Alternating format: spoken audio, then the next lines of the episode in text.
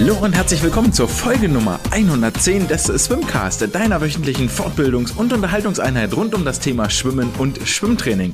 Mein Name ist André und anhand der Tatsache, dass diese Folge noch keinen Episodentitel hatte in der Ankündigung, merkt ihr, die wird erst, also der Folgentitel wird erst im Nachgang festgelegt, wenn hier die Aufzeichnung durch ist. Und bevor wir starten mit der Episode, mit dem Inhaltsverzeichnis, mit den Inhaltsan und allem Inhalt, der dort noch kommt, ein äh, dickes, dickes Dankeschön an alle euch da draußen, die ihr zuhört und die ihr mit mir Interak in Interaktion tretet.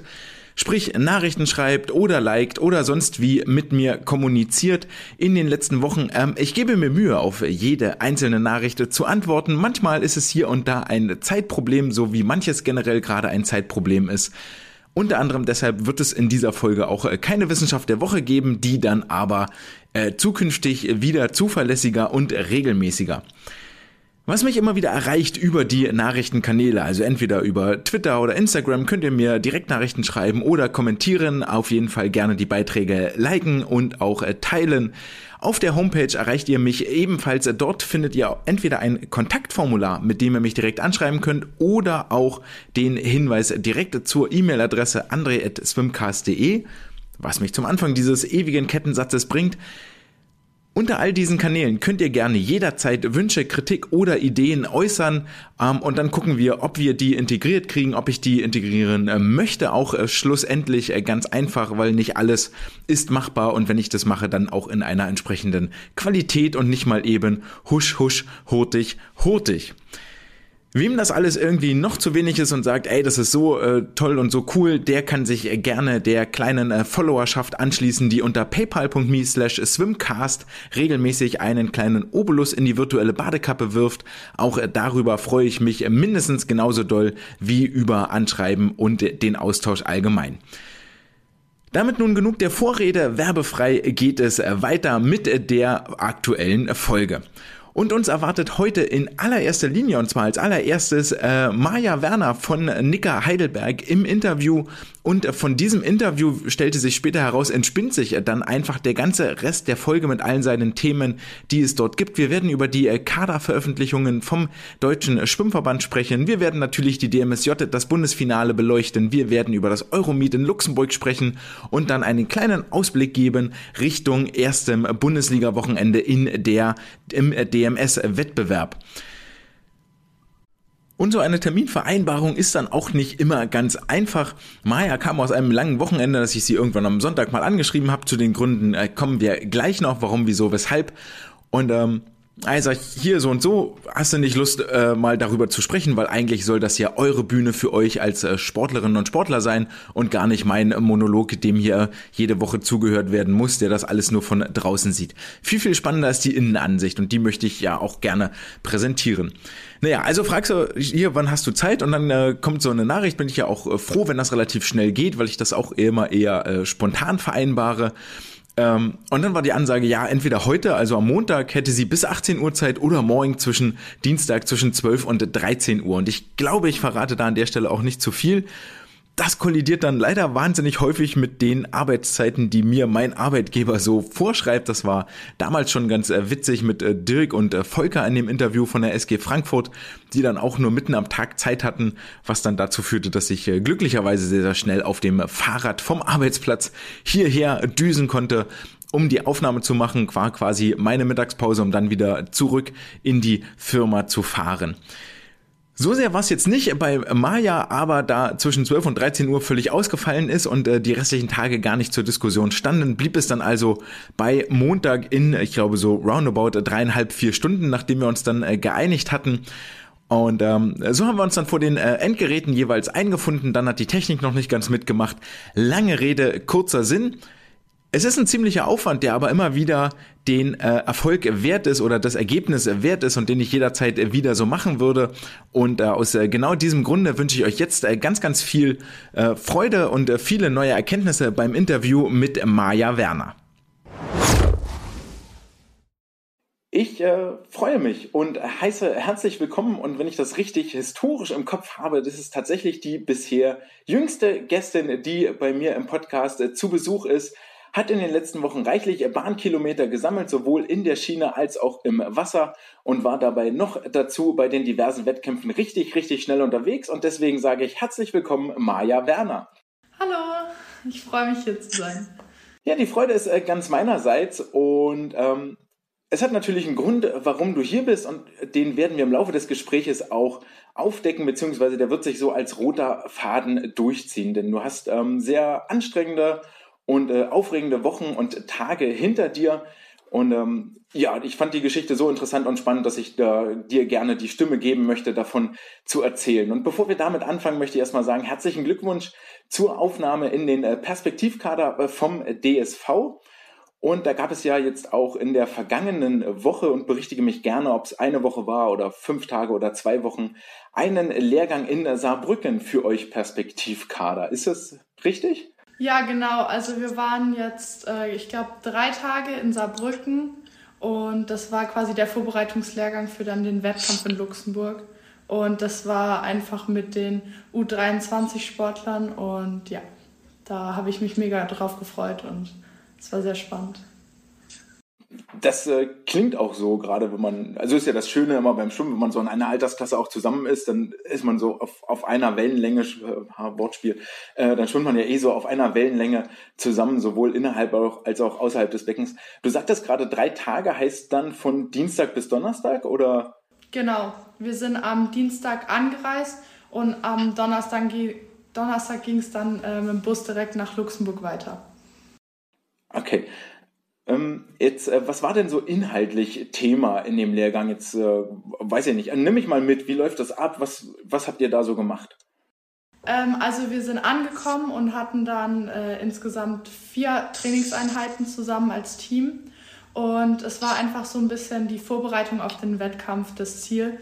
Einfach mit technischen Sachen wie Wenden und startspezifisch und aber gleichzeitig halt auch einfach nochmal technisch und einfach auch kleine Belastungsinhalte zu setzen, um äh, gemeinsam einen guten Wettkampf dann äh, vorzubereiten und ähm, auch nochmal Spaß im Training zu haben. Und Sachen wie ähm, Sportpsychologie und so wurden auch ähm, sehr viel eingebaut oder die DSV-Erwärmung wurde vorgestellt. Also es waren einfach kleine äh, Inhalte, die uns im Training dann äh, in den kommenden Wochen auch mitbegleiten sollen und äh, uns auf die auch Quali-Wettkämpfe dann quasi so ein bisschen vorbereiten sollen. Das klingt, ehrlich gesagt, klingt das nach ganz schön viel Programm von dem, was du gerade erzählt hast. Also es ist gar nicht, ähm, dass viel Technik im Fokus stand, wo viel der Kopf gefordert wird. Ähm, jetzt war das ja in Saarbrücken, was natürlich sofort die Frage aufwirft, äh, du bist Jahrgang 2005, also jetzt 17 Jahre bis 18 dieses Jahr. Ich gehe mal davon aus, du gehst noch zur Schule. Ähm, wie, wie äh, wie kriegst du das unter einen Hut oder was warst du da schulbefreit oder habt ihr sowieso gerade Ferien? Äh, nee, ich wurde von der Schule befreit. Also ich gehe ja in Heidelberg auf eine Eliteschule des Sports und habe dadurch durch meinen PK-Status jetzt die Möglichkeit bekommen, die 12. Klasse auf zwei Jahre zu strecken, was mir halt quasi die Möglichkeit gibt, solche Lehrgänge noch freier mitzunehmen und quasi noch mehr die Möglichkeit gibt, quasi ähm, solche Sachen einfach äh, zu machen ohne mir so viel Gedanken zu machen, äh, wann ich wie mit äh, meine Sachen nachhole aus der Schule. Und auch quasi, ähm, theoretisch hätte ich jetzt im April mein Abi geschrieben, aber habe jetzt quasi noch ein Jahr länger Zeit und habe dadurch jetzt nicht im Moment den Stress, dass ich mich jetzt auf Prüfungen vorbereiten muss oder ähm, jetzt ähm, ultra viele Klausuren schreibe. Also das habe ich, äh, da bin ich wirklich froh drum, dass das geklappt hat mit dem OSP und auch wirklich dankbar, weil letztes Jahr ähm, habe ich halt wirklich den Stress gemerkt, wie äh, so ein Lehrgang einen dann auch quasi noch mehr aus der Bahn werfen kann, wenn man halt noch mehr Schule nachholen muss. Deswegen bin ich da wirklich froh, dass es geklappt hat und ähm, ich dadurch jetzt noch ein bisschen entlasteter bin. Ah, spannend, okay. War mir, war mir gar nicht so klar, dass das an diesem Kaderstatus äh, direkt mit dranhängt. Ähm, du hast jetzt schon mehrfach gesagt, in Heidelberg an der Eliteschule des Sports. Kannst du uns kurz mitnehmen in deinen Trainingsalltag in Heidelberg, bevor wir dann wieder zurückgehen nach äh, Saarbrücken und Luxemburg? Wie sieht eure Trainingsgruppe aus? Wie viel seid ihr? Wie oft seid ihr im Wasser? Habt ihr feste Trainingspartnerinnen? Ihr seid ja gerade bei den, bei den Mädchen, bei den Frauen eine sehr, sehr starke Trainingsgruppe dort. Wie, wie sieht das aus? Genau, also ich trainiere beim Alexander Kreisel jetzt seit äh, diesem Sommer Und da sind wir jetzt eine tatsächlich sehr starke Mädchengruppe. Ähm, und wir haben jetzt auch eine sehr starke Mittel- und Langstreckengruppe aufgebaut mit auch paar von den Jungs, die ähm, dann mit uns mitschwimmen. Und also wir haben da schon eine feste Trainingsgruppe eigentlich. Und das ist auch sehr toll. Also es macht das Training halt viel besser, weil man dann mehr mit anderen auch was machen kann und nicht immer alleine vor sich hinschwimmt. Also da bin ich wirklich froh und vor allem, dass der Alex da auch sehr direkt auf unsere ähm, individuellen Stärken und Schwächen eingeht und auf unsere Wünsche, wie wir das Training ein bisschen gestalten wollen. Und da gehen wir im Moment äh, zehnmal ins Wasser und ähm, haben jetzt auch im Moment eine Aufbauphase noch, wo wir die Kilometer hochnehmen. Das macht, also mir persönlich machen Kilometer Spaß, deswegen ähm, finde ich das echt toll. Und auch an Land haben wir ähm, jeden Tag eigentlich Training, ähm, entweder Athletik oder Kraft halt. Also wir machen relativ viel im Moment und es scheint ja anzuschlagen. Also es klappt wirklich gut. Absolut. Ähm, ja, ist ja auch Januar jetzt so die Phase, wo nochmal Kilometer gemacht werden müssen, wo die Grundlage kommen muss, bevor es dann in die etwas intensiveren Einheiten geht. Und du fühlst dich ja auch tendenziell eher auf den längeren Strecken zu Hause, also 200 Meter aufwärts, wenn ich, wenn man da so zurückguckt, ein bisschen in die Vergangenheit, in die letzten zwei Jahre, Jetzt hast du schon gesagt, ihr wart in Saarbrücken alle zusammen mit dem U23-Kader äh, und äh, kein Lehrgang ohne Ziel, wie es so schön heißt. Das heißt, das Euromeet in Luxemburg stand dann an, wo ihr am Donnerstag angereist seid. Ähm, wie seid ihr dorthin gekommen und wie verbringst du selber die Zeit auf, auf solchen Fahrten?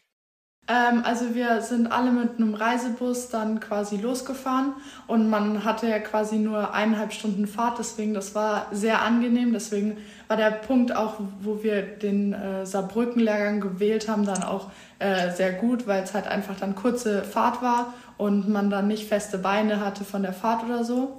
Und da haben wir uns eigentlich alle die ganze Zeit unterhalten, haben Musik gehört, haben Spaß gehabt. Also ähm, es war eine sehr schöne Fahrt und so.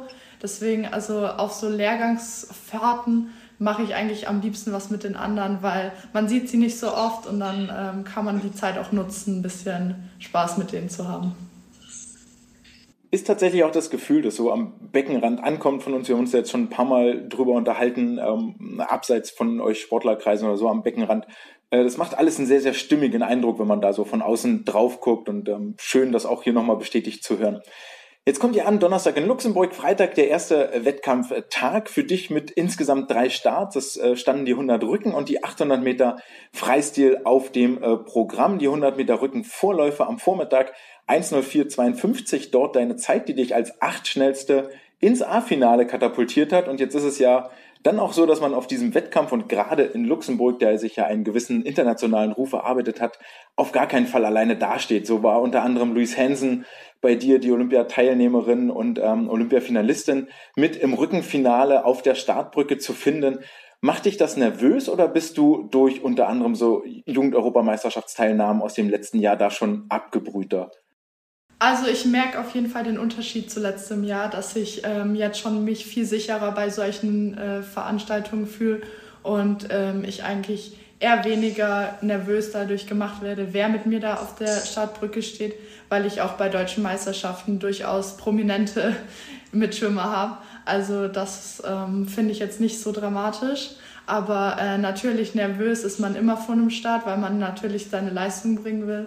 Aber ähm, da durch Rituale und ähm, verschiedene Herangehensweisen kriege ich das immer ganz gut unter, die, ähm, unter den Tisch gekehrt. Also das manchmal hilft Aufregung ja auch.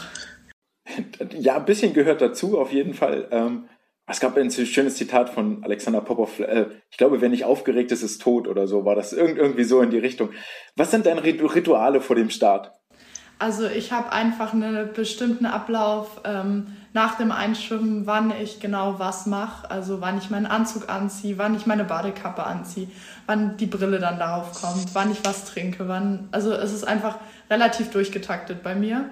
Und dann direkt vorm Start äh, versuche ich einfach nicht dran zu denken so ein bisschen und versuche einfach Musik in die, äh, in die Ohren zu stecken und dann ein bisschen den Kopf frei zu bekommen und äh, einfach meinen Spaß auch dran zu haben, weil dafür bin ich ja da. Und ja.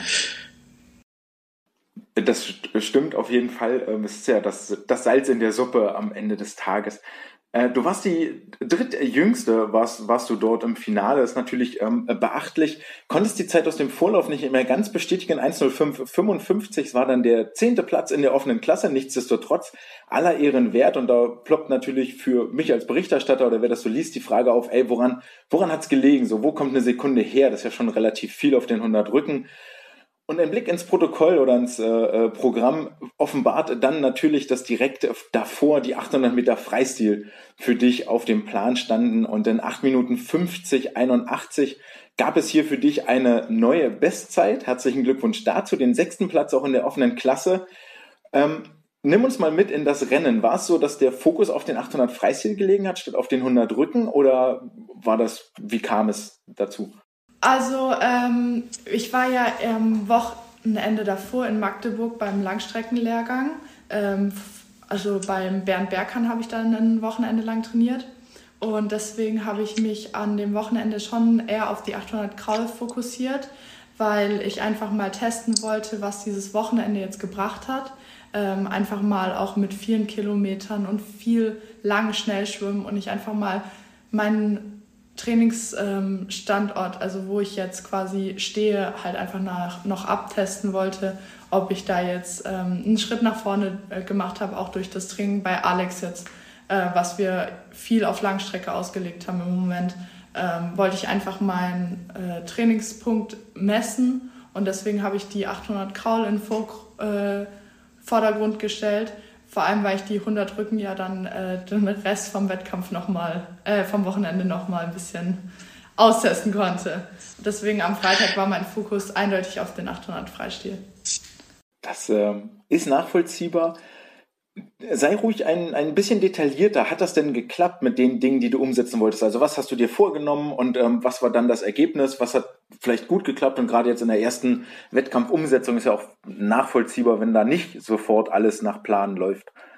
Ähm, ich habe einfach versucht, äh, von vorne raus mein Rennen zu schwimmen, weil ich ja eher von den 400 und den 200 so ein bisschen in die 800 reingehe äh, versuche ich halt ähm, immer das so vorne in mein Rennen zu schwimmen und es halt hinten raus zu stehen. Und ähm, ich wollte jetzt halt einfach mal austesten, wie lange ich äh, hinten raus stehen kann. Und da habe ich gemerkt, dass ich es länger durchhalten kann, ähm, als ich es eigentlich gedacht habe äh, davor. Und das hat mich wirklich gefreut und mir äh, sehr viel Selbstvertrauen für die 200 und 400 vor allem gegeben. Und deswegen, da war ich auch sehr happy mit. Aber ich habe halt auch nochmal technische Problemchen gesehen äh, an dem Rennen und ähm, habe jetzt so Kleinigkeiten, an denen ich jetzt in den nächsten Wochen arbeiten kann. Und auch wenn wir jetzt ins Trainingslager fahren, ähm, habe ich da wirklich wieder Punkte, wo ich mich äh, reinbeißen kann und die hoffentlich verbessern kann. 102 vorneweg, 7 mal 107 drauf. Ich glaube, das äh, trifft das ziemlich gut mit das Tempo hinten stehen können. Ist ja auch durchaus eine Qualität, die die Gruppe in äh, Magdeburg dort äh, zeigt, in all ihrer Vielfältigkeit und all ihrer Breite. Jetzt hast du schon gesagt, dass du eher von den 200 und 400 Kraul kommst und das jetzt auf die 800 übertragen wurdest und dich da ein bisschen drauf gefreut hast. Aber mit diesen beiden Starts war es dann nichts am weiteren Wochenende. Auch die 200 Meter Rücken waren gestrichen bzw. abgemeldet im Blick ins Protokoll. Wie traurig warst du darüber? Ähm, ich hatte mich schon sehr auf den Wettkampf gefreut.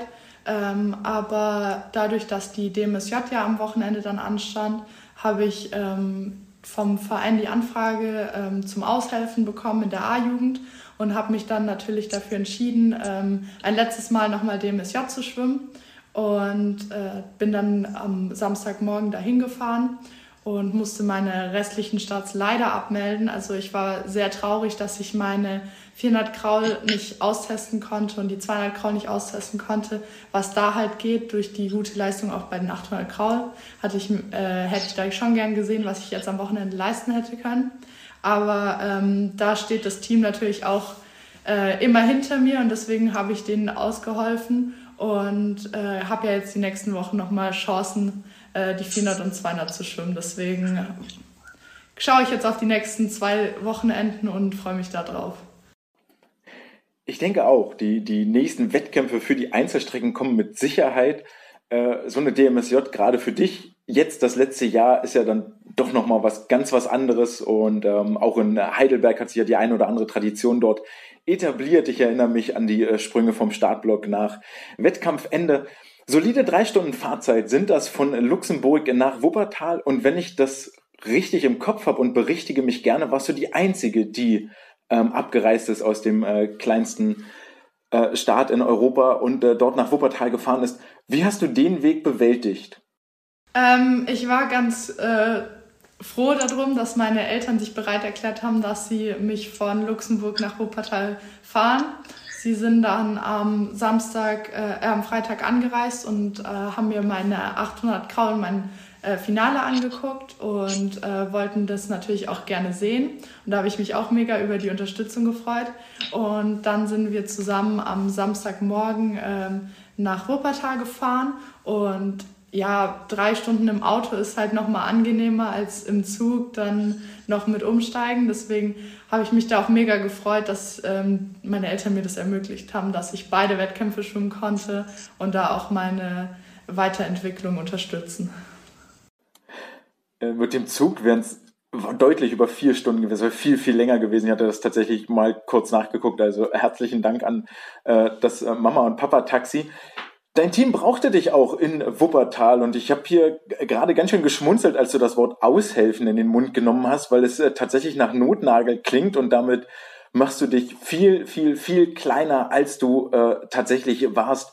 Denn dir ist es gelungen, nicht nur über die 100 Meter Freistil die schnellste Starterin des gesamten Feldes zu sein, in 55, 56 äh, dort als Schlussschwimmerin angeschlagen, sondern auch über die 100 Meter Rücken.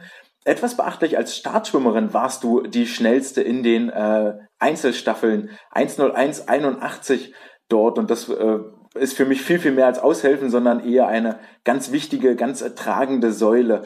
Lag das in dem Bereich, den du erwartet hast? Ähm, ja, also bei den 100 Rücken hatte ich das schon erwartet, dass ich ähm, ungefähr um den Zeitraum herum schwimmen kann. Ähm, bei den 100 Kraul habe ich mich mega über die Zeit gefreut, vor allem weil es halt ähm, einfach eine 55 ähm, vorne stand. Und ich hatte ähm, nicht damit gerechnet, dass es jetzt schon zu dem Zeitpunkt, wo wir eigentlich noch gar keine Schnelligkeit trainiert haben, äh, unter die 56 geht. Und das hat mir natürlich auch mal wieder ein bisschen Selbstvertrauen gegeben, vor allem weil ich ja im Sommer jetzt auch die 4x100 Freistilstaffel bei der JTM mitschwimmen durfte im Finale. Und äh, deswegen, das macht mir immer wieder Spaß, so eine äh, 100 Grau Staffel. Und auch von den anderen Lagen war ich tatsächlich sehr überrascht. Also äh, die 100 Brust und die 100 Schmett ähm, waren dafür, dass ich ähm, tatsächlich das gar nicht trainiere. Also ich bin eine reine Kraul- und Rückenschwimmerin. Ähm, waren die tatsächlich relativ gut und das hat mich auch mega gefreut und deswegen hat das Wochenende dann auch äh, sehr viel Spaß gemacht und äh, von Start und zu Start kam mehr Motivation dazu, äh, die Leistungen weiterzubringen. Deswegen, ja, das hat mich sehr gefreut. was ich beeindruckend fand, war dann am äh, Samstag äh, tatsächlich in Rücken nochmal die 10181 nach dem anstrengenden Freitag der Fahrerei, dem Samstag dann auch der dritte Start ja dort am Samstagabend äh, vor allen Dingen verglichen mit der Zeit von vor zwei Monaten bei den DKM, da war es noch eine 1.03.51, also gute 1,7 Sekunden schneller. Kannst du beziffern, was sich da verändert hat, woran das liegt? Ähm, bei der DKM hatte ich einfach von Anfang an ein bisschen Probleme, weil wir am Tag davor erst aus der Höhe zurückgekommen sind. Und deswegen äh, wurde es da zwar von Tag zu Tag besser und der letzte Tag war dann auch tatsächlich sehr gut und hat mich dann auch ähm, wirklich wieder für die harte Arbeit ein bisschen bezahlt. Aber ähm, die ersten Tage waren schwierig mit Wassergefühl und ähm, einfach dieses Akklimatisieren nach einem Höhentrainingslager. Ähm, deswegen denke ich, hat es einfach daran gelegen. Und natürlich so eine Staffel motiviert einfach nochmal ein bisschen anders als ein Einzelstart. Deswegen. Absolut, denn du durftest am Sonntag dann auch nochmal in der Lagenstaffel als Rückenschwimmerin ran und die 10181 war schon Bestzeit. Dort dann nochmal 26 Hundertstel schneller, 10155 als Startschwimmerin in der Lagenstaffel. Und es ging ja auch richtig um was, nämlich das äh, Team aus Leipzig hat euch äh, ordentlich Konkurrenz gemacht um den Sieg des deutschen Mannschaftsmeisters in der Jugend ähm, in den Staffeln. Ihr habt dann die Lagenstaffel knapp verloren gegen die Leipziger mit 0,22 Sekunden. Am Ende auch den Vizetitel gewonnen. Nicht, ich glaube nicht den Titel verloren, sondern den Vizetitel gewonnen mit 48 Hundertstel Rückstand nur auf die Mannschaft aus Sachsen. wie sehr hat euch das geärgert? Ähm, also es hat uns schon äh, ein bisschen geärgert, einfach weil wir ähm, natürlich gerne den Titel gewonnen hätten und aus dem letzten Jahr hätte ich gerne einfach den Titel verteidigt, weil ich ja im letzten Jahr mit ähm, meiner Mannschaft schon angetreten bin und das gewonnen habe. Und deswegen hätte, ich, hätte mich das mega gefreut und hätte es mir sehr viel bedeutet, zwei Jahre hintereinander den Titel zu gewinnen. Aber ähm, die Leipziger waren stark und besonders auf äh, der Schmett- und Lagenstaffel waren sie halt einfach stark und die Rückenstaffel waren sie stark. Und deswegen, ich denke, sie haben es einfach verdient. Und ähm, ja, ich denke, irgendjemand muss es gewinnen. Und die waren halt am Ende einfach ähm, oft schneller. Und das war dann okay. Also zweiter Platz ist auch in Ordnung. Auf jeden Fall, auf jeden Fall in Ordnung. Ja, das war eigentlich sehr, sehr spannend, weil die Leipziger waren in Delfin so vier Sekunden schneller, in äh, Rücken waren sie sieben Sekunden schneller, dafür ihr die Bruststaffel deutlich gewonnen und die Kraulstaffel deutlich gewonnen. Und ich fand genau diese Gemengelage hat sich dann auch am Ende in der Lagenstaffel niedergeschlagen. Also wirklich absolute Werbung für diesen äh, ganzen äh, Wettbewerb, weil es echt ein, ein, ein Team zusammenschweißt und da, da was aufbauen kann. Ähm, ja, es gewinnt, gelingt tatsächlich nur sehr, sehr wenigen dort äh, zweimal in Folge zu gewinnen. Ähm, als jüngere Jahrgang natürlich ein bisschen mehr Ehrenwert. An welcher Staffelposition fühlst du dich eigentlich am wohlsten? Ich glaube, du hast da jetzt in Wuppertal einmal durchrotiert, aber gibt es so einen, Liebling? Äh, nee, nicht direkt. Also es kommt ein bisschen drauf an. Bei der Lagenstaffel kann ich es mir ja meistens nicht aussuchen. Da bin ich mit Rücken immer das Startglied. Aber ansonsten vorne wegschwimmen hat was, hinten drauf äh, die letzte zu sein, finde ich auch immer sehr toll, weil man da einfach nochmal einen anderen Ansporn hat. Deswegen, das hat mich bei der Kraulstaffel auch nochmal mehr motiviert, weil ich halt einfach gesehen habe, dass ich das gewinnen kann. Und dann ähm, gibt man da immer noch ein bisschen mehr. Aber ich bin an allen äh, Positionen gerne und Staffeln ist halt immer toll. Deswegen, da suche ich mir nicht so eine Position aus. Dann drücke ich schon mal die Daumen, dass noch mehr Staffeln auf jeden Fall kommen im Jahresverlauf, vielleicht auch auf internationalem Parkett. Die Woche endete am Sonntag genauso wie sie begonnen hat, nämlich, äh, ich nehme an, im Auto sitzend nach Heidelberg oder seid ihr im Auto? Ja, also meine Eltern äh, sind dann noch in Wuppertal geblieben und haben mich dann am Sonntag mit nach Hause genommen. Also ich bin nicht nach Heidelberg gefahren, sondern äh, zu meinen Eltern nach Hause äh, nicht direkt ins Internat und äh, habe jetzt heute auch einen freien Tag bekommen. Deswegen, da war ich ganz froh drum. ja, das glaube ich, das kann ich mir äh, gut vorstellen, dass das ähm, Not tut und äh, notwendig ist, auch in der, wie heißt es so schön, in der Pause wächst der Muskel. Äh, was hast du dann gemacht heute? Wie sah der Tag aus? Ähm, nicht so viel Spannendes. Also ich habe ähm, relativ lang geschlafen und mich einfach versucht zu erholen von den stressigen paar Tagen, weil es halt sehr viel Reisen und sehr viel anstrengende Rennen waren und deswegen habe ich mich versucht zu regenerieren und einfach ein paar Sachen für die kommenden Wochen besorgt, die ich jetzt noch ähm, für Wettkämpfe oder auch für Trainingslager brauche. Deswegen, das war eigentlich schon ganz wichtig mal wieder. Dann lass uns mit einem Blick in die Zukunft enden. Du hast jetzt ein paar Andeutungen gemacht, aber sag es äh, gerne nochmal konkreter. Du hast von ein paar äh, anstehenden Wettkämpfen gesprochen, du hast von einem Trainingslager gesprochen. Das wird ja alles relativ nah beisammen liegen oder nah in der Zukunft liegen. Und etwas weiter weg winkt der, der Sommer ums Eck mit unter anderem der U23 EM und anderen Höhepunkten.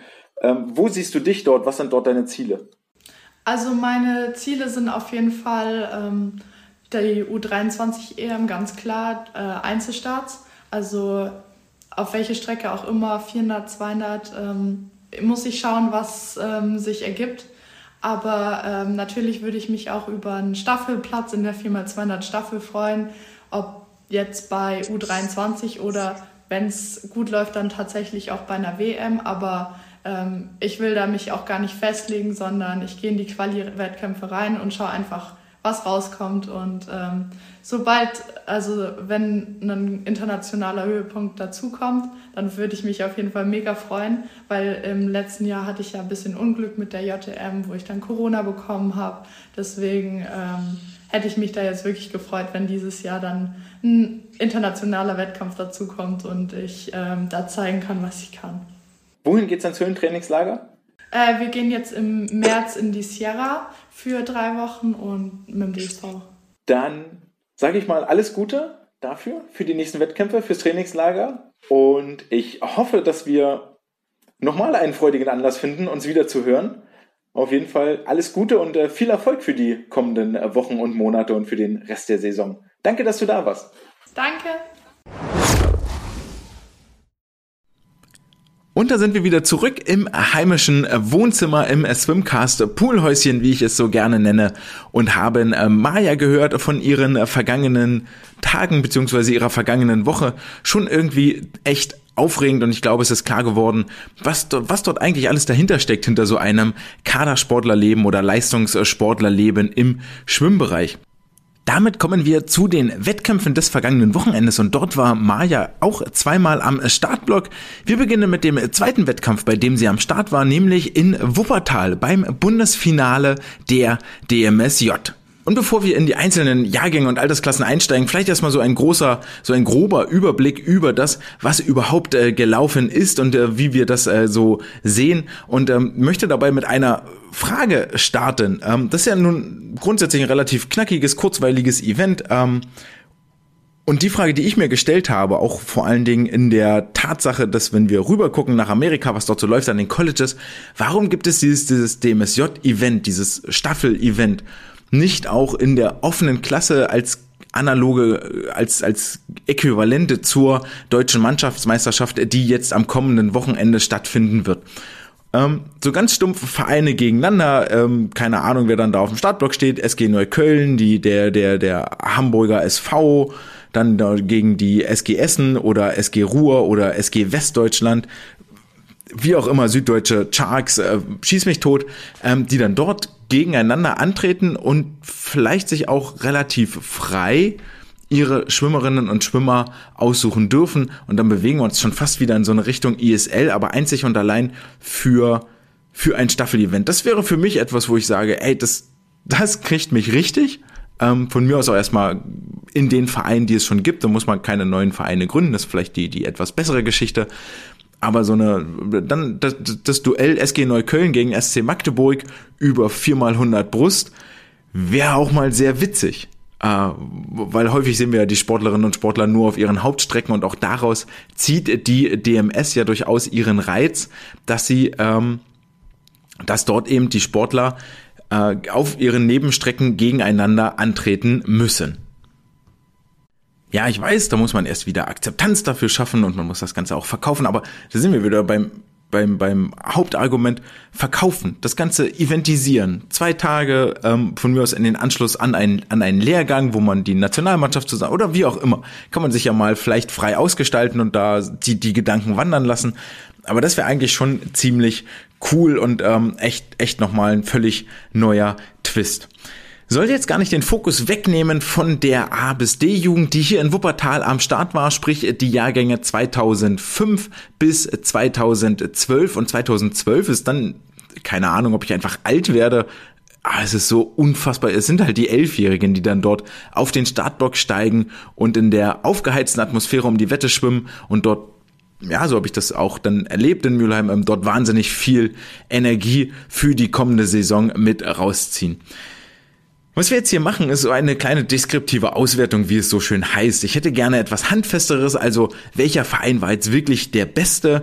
Ähm, das kann man natürlich relativ einfach machen, dann äh, setzen wir uns hin und zählen Medaillen und kommen darauf, dass an den Leipzigern in diesem Jahr niemand äh, vorbei geschwommen ist. Da waren ja im letzten Jahr schon die großen äh, Gewinner mit all den Verbesserungen, die sie vom Vorquali, also mit dem Qualiplatz, mit dem sie rein sind, zum Endergebnis ähm, im Finale gemacht haben. Aber in diesem Jahr haben sie das Ganze dann nochmal mit ordentlich Edelmetall gekrönt und ähm, ja, dann weiß man einfach, dass die Leipziger drei Siege und nochmal zusätzlich zwei Medaillen geholt haben.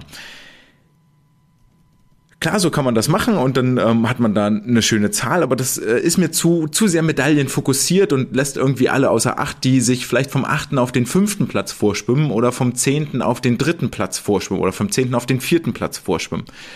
Deswegen wäre mir eigentlich viel cooler, wenn es so eine Auswertung gäbe, kann man ja machen, ist jetzt keine Zeit dafür gehabt, ähm, wo man vergleicht, mit welchem Platz aus der Qualifikation gehst du rein und mit welchem Platz gehst du aus der aus dem Bundesfinale raus.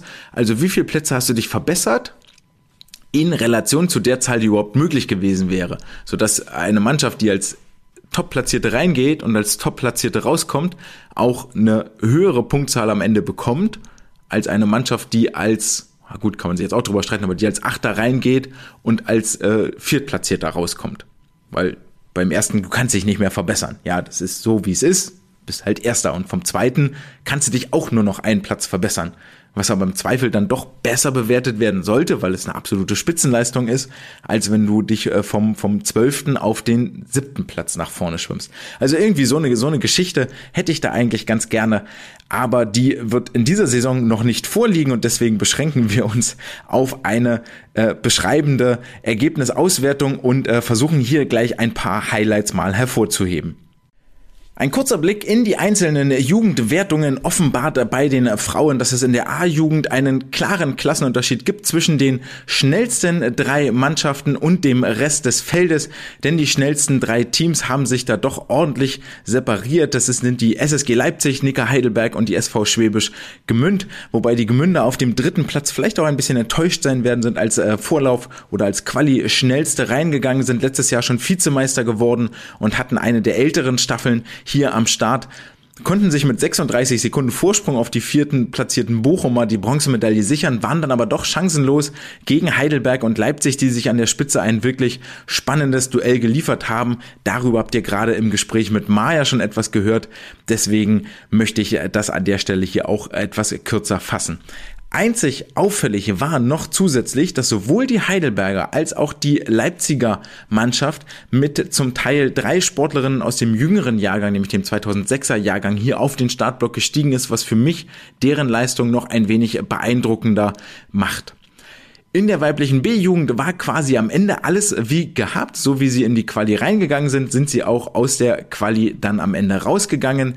Mit dem besten Ende für die Mannschaft der SG Essen, die vor den Leipzigern und den Cannstattern das Ding gewonnen hat. Interessant hier auch wieder die Leipziger mit drei Sportlerinnen aus dem jüngeren Jahrgang zum Teil auf dem Startblock, damit den Vizetitel sichern, also dreimal Jahrgang 2008. Das lässt äh, großes äh, Hoffen für das oder großes Erwarten für die Ausgabe in der nächsten Saison. Zwei Einzelsportlerinnen möchte ich hier auch noch hervorheben. Und zwar war es Fiona Kufal, die im Jahrgang 2008 die schnellste Kraul- und Brustzeit geschwommen ist. Und Linda Roth, die ähm, ebenfalls im 2008er Jahrgang aus äh, Cannstatt die schnellste Rücken- und Delfinzeit nicht nur in ihrem Jahrgang, sondern in, sondern in der ganzen Jugend geschwommen ist, also auch jeweils schneller gewesen ist als der 2007er Jahrgang, was dann doch beachtlich ist. Und wenn man so ein bisschen zuhört und über die letzten Monate mit dabei war, dann ist der Name Linda Roth relativ oft gefallen und ich ähm, freue mich, bin gespannt, was da im Laufe der Saison und über die nächsten Jahre noch so alles gehen wird, gerade auf dieser Vielseitigkeitsbasis, die sie hier an den Tag legt. In der C-Jugend war es ein Kopf-an-Kopf-Rennen zwischen dem zweiten und dritten Platz, zwischen der Mannschaft der SG Mittelfranken und der SG Essen, die beim Sieg der Leipziger nicht äh, nach oben konkurrieren konnten, aber untereinander hart äh, konkurriert haben. Am Ende mit nur einer Sekunde Differenz hatte die SG Mittelfranken die Nase vorn, wobei sie nochmal ordentlich zittern mussten, denn die Essener holten in der Lagenstaffel 1,7 Sekunden auf, haben also vor dem letzten Staffelwettbewerb fast drei Sekunden zurückgelegen und dann wurde es doch noch eine ziemlich, ziemlich enge Angelegenheit. Auch hier müssen wir zweimal über Einzelsportlerinnen sprechen. Zum einen ist es von der SG Mittelfranken Valeria Nekrasov im Jahrgang 2011, die die Brustzeit in 1.1191 zieht hier gerade Jahrgang 2010, dann wird wohl Valeria Jahrgang 2010 sein, der jüngere Jahrgang. Ähm, Im Jahrgang 2010 schwamm sie in 1.1191 schon in einem Bereich, wo ich sage, okay, in, pff, sechs, sieben, acht, neun Monaten sind die nächsten Kurzbahnstrecken dran. Und äh, der aktuelle deutsche Jahrgangsrekord steht nämlich bei 1,10,6, also nur 1,3 Sekunden schneller. Da wird wohl noch einiges wackeln am Saisonende. Die Mannschaft der TB Erlangen schwamm auf Platz 11 ohne Alina Bajevic, die in Luxemburg verblieben war. Und auch hier bei der C-Jugend gab es zweimal jeweils sehr, sehr junge Starterinnen. Es waren die SG Dortmund, die mit drei Sportlerinnen des 2010er Jahrgangs und die SG Essen, die mit zwei Sportlerinnen des 2010er Jahrgangs auf den Startblock stiegen, jeweils den dritten Platz im Falle der Essener und den vierten Platz im Falle der Dortmunder belegten. In der jüngsten Jugend, in der D-Jugend, lagen Platz drei und vier, also ähm, zwischen Tränen und Bronzemedaillen nur sieben Hundertstel mit dem besseren Ende für die SG Essen, während die Frankfurter hier das Nachsehen hatten. Wahnsinnig interessant ist äh, hierbei allerdings, dass die Essener quasi jede Staffel gegen die SG Frankfurt verlieren. Also verlieren im Delfinschwimmen, verlieren im Rückenschwimmen, verlieren im Kraulschwimmen, verlieren im Lagenschwimmen. Und wer aufgepasst hat, weiß jetzt auch, das Brustschwimmen gewann die Mannschaft der SG Essen und zwar mit atemberaubenden neun Sekunden Vorsprung vor den Frankfurtern und das reichte dann schlussendlich für den dritten Platz im Gesamtklassement.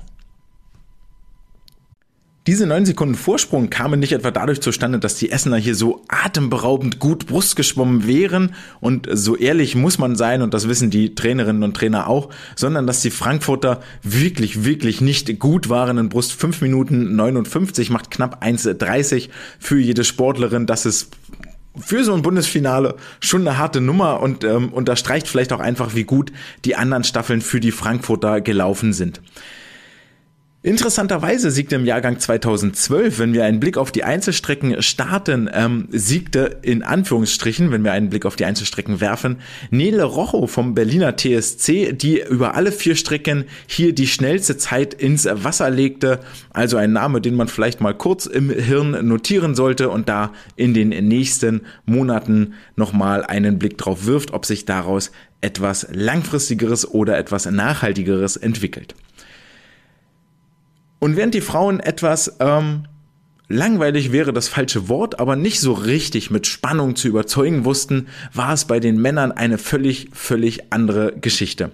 Zum einen fällt auf, dass bei den äh, männlichen DMS-Staffel, DMSJ-Staffeln kaum äh, jüngere Jahrgänge bei den Jungs am Start waren. Also hier dominierten die älteren Jahrgänge ganz, ganz klar die Besetzungen und die Staffelreihenfolge. Das heißt also, da wird es im nächsten Jahr nochmal einige Verschiebungen geben, was bei den Frauen jetzt nicht unbedingt so zu erwarten ist. Beginnen wir auch hier ähm, chronologisch mit den Ältesten, mit der A-Jugend und hier gleich mit ein paar Champagnerkorken, die in Brandenburg geknallt haben werden. Denn hier gab es einen neuen DMSJ-Rekord aufgestellt von der Mannschaft des Potsdamer SV. Diese siegten in 18 Minuten 53, blieben damit als erstes Team unter der magischen Marke von 19 Minuten und äh, zwar nicht nur ganz, ganz knapp, sondern sieben Sekunden unter der 19 Minuten Marke und das illustriert schon sehr, sehr gut, wie stark dieses Team hier gewesen ist. Das letzte Team, das den DMSJ-Rekord aufgestellt hatte, kam ebenfalls aus Potsdam und hatte so klanghafte Namen wie Erik Friese und Joscha Salcho mit auf dem Startblock versammelt. Dieser DMSJ-Rekord fällt natürlich nicht einfach so vom Himmel. Der ist das Ergebnis äh, jahrelanger harter Arbeit und auch dem ein oder anderen Vereinswechsel. Auch so ehrlich muss man sein. Es ähm, sind viele Vereine, die bei diesen DMSJ-Geschichten davon profitieren, damit vielleicht auch werben mit dem Mannschaftsevent, entweder DMS, erste Bundesliga schwimmen können oder DMSJ hier um den Sieg mitschwimmen können, wo man als kleinerer Verein, wo dann die eine, der eine richtig geile Sportler ähm, so das Einhorn ist, ähm, einfach viel, viel bessere Karten haben. Und das trifft auch auf die Potsdamer zu, soll deren Sieg gar nicht schmälern. Denn vom Wadenburger SC wechselte Anfang des Jahres Christopher Weidner an den Olympiastützpunkt südwestlich von Berlin. Und ähm, das ist natürlich gutes Timing jetzt hier mit dem Bundesfinale. Man muss aber auch dazu sagen, dass Christopher schon durchaus etwas länger hier am Potsdamer Olympiastützpunkt als Sportler unterwegs ist und jetzt schlussendlich dann doch mal den Verein gewechselt hat. Also gar nicht so ein ganz blinder Zukauf, der völlig artfremd jetzt nur für den DMSJ-Rekord aufgestellt ist. Er lebte sich aber auch direkt gut ein, denn er schwamm im Jahrgang 2005 die schnellste Brustzeit in 59,76 Sekunden, blieb er als einziger unter der 1-Minuten-Marke. Direkt dahinter kam Kenneth Bock, ebenfalls aus Potsdam, der in 1.0069 die zweitschnellste Zeit in der Bruststrecke schwamm, sodass die Potsdamer hier Platz 1 und 2 in den Bruststrecken hatten. Hinter ihnen gab es dann nochmal ein enges Rennen zwischen Platz 2 äh, und 3 zwischen der SG Essen und der SSG Samax Ritter, wobei die Essener die etwas äh, besseren Karten hatten, nämlich mit einer Sekunde Vorsprung auf die Saarländer gewannen. Die SG Essen auch mit einer herausragenden Leistung, nämlich 3 Minuten 46 über die 4x100 Meter Rückenstaffel, ist wirklich etwas, was mir die Augenbrauen hat hochziehen lassen und wo ich echt nochmal im Protokoll nachgeguckt habe und auch tiefer eingestiegen bin in die Daten, ob das denn richtig sein kann oder ob es hier einen Tippfehler, einen Schreibfehler irgendwie gegeben hat. Aber das war tatsächlich real. Diese 346 ist echt, ist echt geschwommen worden und das ist, das ist wirklich krass schnell. Also das hat mich schon, schon überrascht. Es war auch bei der SG Essen, wenn wir einen MVP krönen wollen in der männlichen A-Jugend, dann, dann geht dieser Titel wohl ganz klar an Philipp Peschke, der äh, 17, jetzt bald dieses Jahr 18 Jahre alt werdende Sportler, schwamm dreimal die schnellste Zeit, nämlich über die Kraul, Rücken und Delfin-Strecken ähm, war er jeweils richtig, richtig flott unterwegs, konnte ja bei der DJM letztes Jahr schon überzeugen und hat das jetzt hier nochmal eindrucksvoll unter Beweis gestellt und ich äh, bin schon gespannt, was wir im Berliner Becken oder dann auch auf äh, spätestens internationaler Bühne diesen Sommer sehen werden. Die B-Jugend lieferte ebenfalls Spannung äh, bis zum Ende, denn die Mannschaft des Düsseldorfer SC gewann die Silbermedaille mit acht Zehntel Vorsprung vor den Magdeburgern, wobei auch hier in der Lagenstaffel nochmal alles ganz, ganz spitz auf Knopf genäht wurde. Die Magdeburger holten nämlich über drei Sekunden in der Lagenstaffel aus auf die Mannschaft vom Rhein auf. Nichtsdestotrotz gehe ich mal feste davon aus, dass die B-Jugend hier noch eine ordentliche Sause gefeiert hat in Düsseldorf in der heimischen ähm, Schwimmhalle und dort nochmal mit allen Ehren empfangen worden ist. Denn das kam schon etwas überraschend, dass die Düsseldorfer hier ihre mannschaftliche Geschlossenheit so auch ins Wasser bringen konnten und sich mit der Silbermedaille belohnen konnten.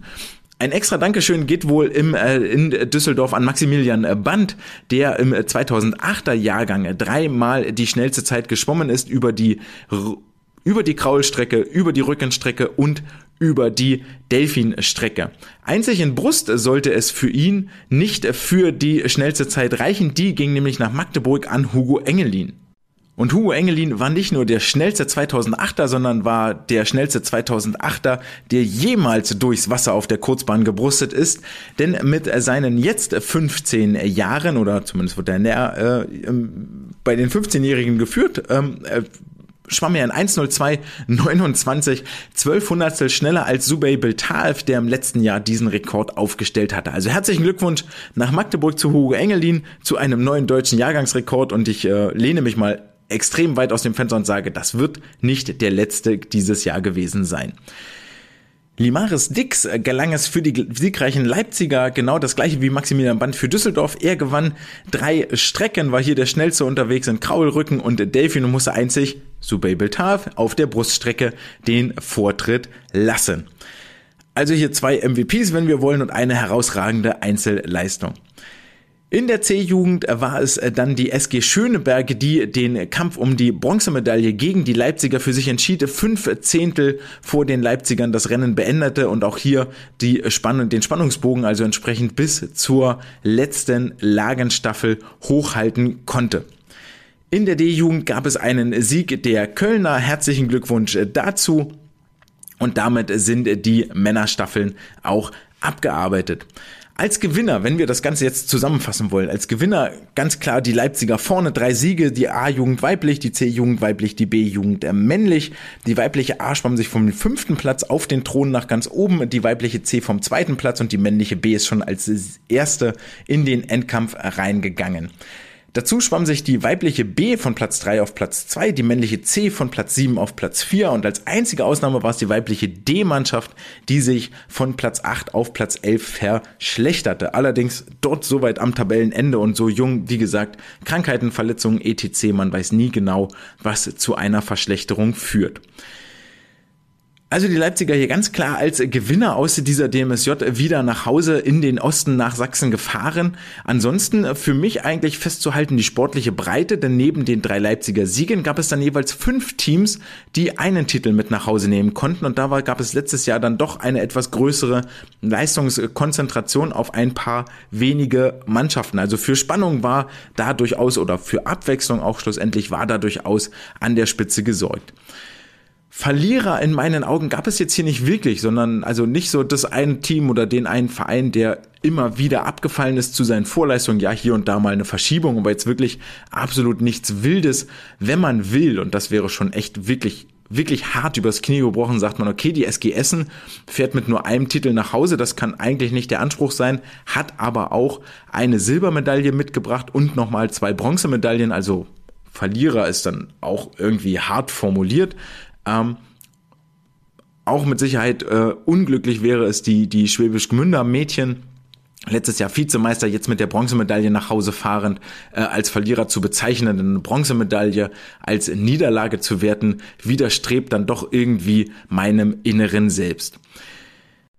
Wenn wir etwas weiter gucken wollen, dann haben eigentlich auf einer Metaebene alle verloren, die nicht live vor Ort sein konnten, denn das, äh, der Stream war soweit qualitativ zwar okay, aber zeigte nicht zwangsweise immer das an, was dort im Becken passiert ist, sei es jetzt von den Mannschaften oder von den Zeiten her. Das ist dann natürlich ärgerlich und äh, wirklich schade für alle, die zu Hause sind und nicht die weite Anreise zum Teil quer durch die Republik auf sich nehmen, sondern dort äh, gerne zugucken wollen. Dann will man eigentlich auch die Ergebnisse sehen, die dort wirklich im Wasser passieren.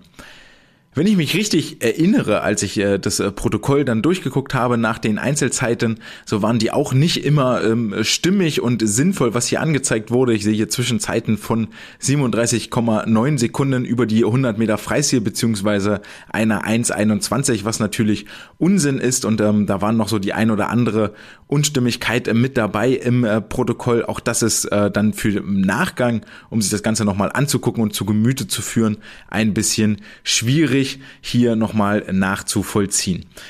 Ein wenig, ein bisschen mehr Sorgfalt wäre dort durchaus wünschenswert. Damit genug in Deutschland, in Wuppertal gehen wir nach nebenan ins Nachbarland und auch darüber habe ich mit Maja ja gesprochen, nämlich das Euromeet in Luxemburg hat stattgefunden, ein durchaus äh, ein Wettbewerb, der auch international für Aufregung sorgt und äh, die Blicke hier nach Europa schweifen lässt, was ja sonst zumindest vom amerikanischen Kontinent aus nicht so wahnsinnig oft passiert. Hier war auch eine deutsche Delegation vertreten, durchaus sehr, sehr zahlreiche mit äh, klanghaften Namen wie Henning Mühlleitner, Ramon Klenze, die aus Neckarsulm angereist sind. Die Hamburger waren mit dabei mit äh, Tobi Schulrath, Cornelius Jahn, Katrin Demler und natürlich der ganze Perspektivkader des äh, Deutschen Schwimmverbandes. Die SG Ruhr war mit vor Ort mit Lukas Mazerat, Milvin Immodu aus Potsdam war mit dabei, sodass es viel, viel, viel zu berichten gibt und ähm, wir hier uns die Schlaglichter einmal rausnehmen wollen, ähm, einfach um zu illustrieren, konstatieren, dass die deutschen Athletinnen und Athleten hier mit äh, gutem Schwung, mit einer positiven Tendenz ins neue Kalenderjahr und vor allen Dingen in den ersten Langbahnwettkampf 2023 gekommen sind.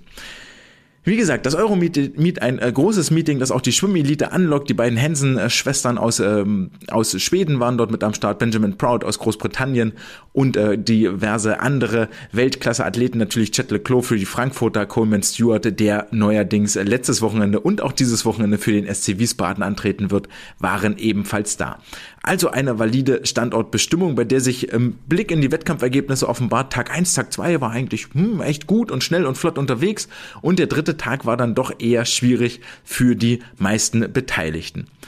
Aber wir fangen vorne an mit den 200 Meter Delfin von Alina Bajevic. Und äh, ihr erinnert euch, ich habe gesagt, wir müssen darüber reden weil wir wirklich darüber reden müssen. Es widerstrebt mir ja immer so ein bisschen, so ein äh, kleines 13-jähriges oder 14-jähriges Mädchen hier alle zwei Wochen zu erwähnen mit ihren Leistungen, weil ich schon glaube, das baut viel Druck auf und erweckt Erwartungshaltungen, denen sie früher oder später nicht mehr wird standhalten können, spätestens dann, wenn so ein kleines Leistungsplateau kommt was wir nicht hoffen, dass das so bald passiert, aber es wird früher oder später kommen und darauf können wir uns schon mal einrichten. Die Frage ist nur, wo kommt das? Und aktuell ist das noch nicht absehbar, denn bei diesem ersten Langbahnwettkampf 2013, wo sie das erste Mal in der älteren Alterskategorie, nämlich bei den 14-Jährigen geführt wird, gelingt es ihr direkt einen neuen deutschen Jahrgangsrekord aufzustellen. Der steht ab sofort bei 2 Minuten 13,33 Sekunden und äh, eine Zeit, die letztes Jahr locker für das äh, Finale in der offenen Klasse bei den deutschen Meisterschaften gereicht hätte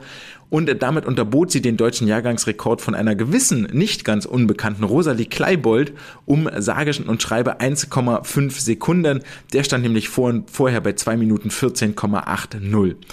Damit allerdings nicht genug. Das war nicht nur ein neuer deutscher Jahrgangsrekord, sondern bedeutete gleichzeitig die Goldmedaille bei diesem Event für Alina, die sich damit vermutlich als die jüngste Siegerin jemals in die Listen eintragen wird in Luxemburg.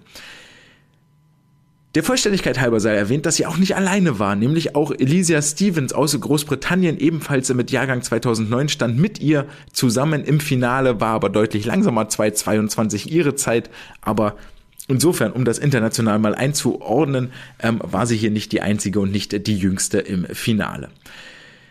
Seine von den deutschen Kurzbahnmeisterschaften angedeutete herausragende Form bestätigte Ramon Klenz, der über die 200 Delfine 2.0054 nur knappe 1,3 Sekunden über seiner Vorjahresbestzeit blieb, hiermit auch die Silbermedaille gewann, unter anderem den 100 äh, Rücken Weltrekordhalter Thomas Czekon hinter sich ließ richtig schnell unterwegs und auch seinen Aufwärtstrend aus dem vergangenen Jahr und so, so peu à peu klopft er auch an die nationale Spitze an. Das war Cornelius Jahn aus Hamburg, startend für den Ahrensburger TSV, der die 100 Meter Rücken in 55,91 gewann, damit acht Zehntel nur langsamer war als seine DM-Bestzeit vom vergangenen Jahr und über die 50 Meter Rücken nochmal die Bronzemedaille gewann, hier nur 32 Hundertstel langsamer war als seine Letztjahreszeit. Gerade jetzt hier im Januar oder im Februar sind diese Zeiten wirklich beeindruckend, weil häufig ein hoher Belastungsblock hinter den Aktiven liegt, der Fokus eher auf Grundlagen, Ausdauer liegt bei den Hamburgern manchmal etwas anders, die da wirklich zielgerichtet auf die kürzeren Strecken hinarbeiten. Nichtsdestotrotz, also die wirkliche Leistungsausprägung, wo wir darüber reden, ähm, wirklich in die ähm, hohen Intensitäten reinzugehen, dort alle Muskeln, die gerade im Körper sind, zu lernen, anzusteuern und zu regulieren, die findet nicht nicht jetzt statt, sondern beginnt vielleicht irgendwann im März oder im April. Von daher lässt das wirklich viel, viel Hoffnung, was Cornelius hier am Saisonende bei den Höhepunkten ins Wasser bringen können wird sehr, sehr gut und fit vom Perspektivkader-Lehrgang und vom äh, Langstreckenlehrgang zeigte sich Julia Barth aus Erlangen, die über die 1500 Freistil die Silbermedaille gewinnt nach 16 Minuten 35, anschlug damit nur zwei Sekunden langsamer war als ihre Bestzeit vom vergangenen Jahr. Das heißt, auch hier schlägt der Distanzblock an und es wird ähm, interessant sein zu sehen, was dort noch folgen wird in den kommenden Monaten. Über 400 Meter Freistil illustrierte oder unterstrich sie diesen Distanzblock und die neue Entwicklung nochmal, belegte den vierten Platz in vier Minuten 15, was die gleiche Zeit ist, die sie auch bei den deutschen Jahrgangsmeisterschaften letztes Jahr Mai schwamm und mit 1.01, 1.05, 1.05, 1.03 auch eine sehr, sehr gute Renneinteilung an den Tag legte. Aus Karlsruhe war Leo Ilias Baumann mit nach Luxemburg gereist. Der erste 15-Jährige war über die 800 Meter Freistil in 8,48 gute 10 Sekunden schneller als noch vor einem Jahr. Und nicht nur das, sondern auch mit seinen 14,5, 15 Jahren der jüngste Starter im Feld. Über die Bruststrecken gab es das äh, neue Duell zwischen Melvin Immodu und Lukas Mazzeratte, das sich über die 50 Meter im Moment so fortsetzt.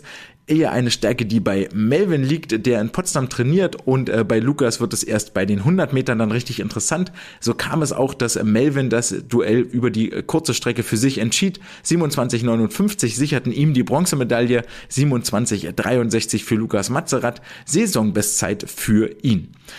Über die 100 Meter Brust äh, belegte Lukas in 1.0038 den zweiten Platz mit nur vier Hundertstel, die, die ihm hier zum Sieg fehlten und damit nur knapp eine Sekunde langsamer als auch seine schnellste Zeit aus dem vergangenen Jahr.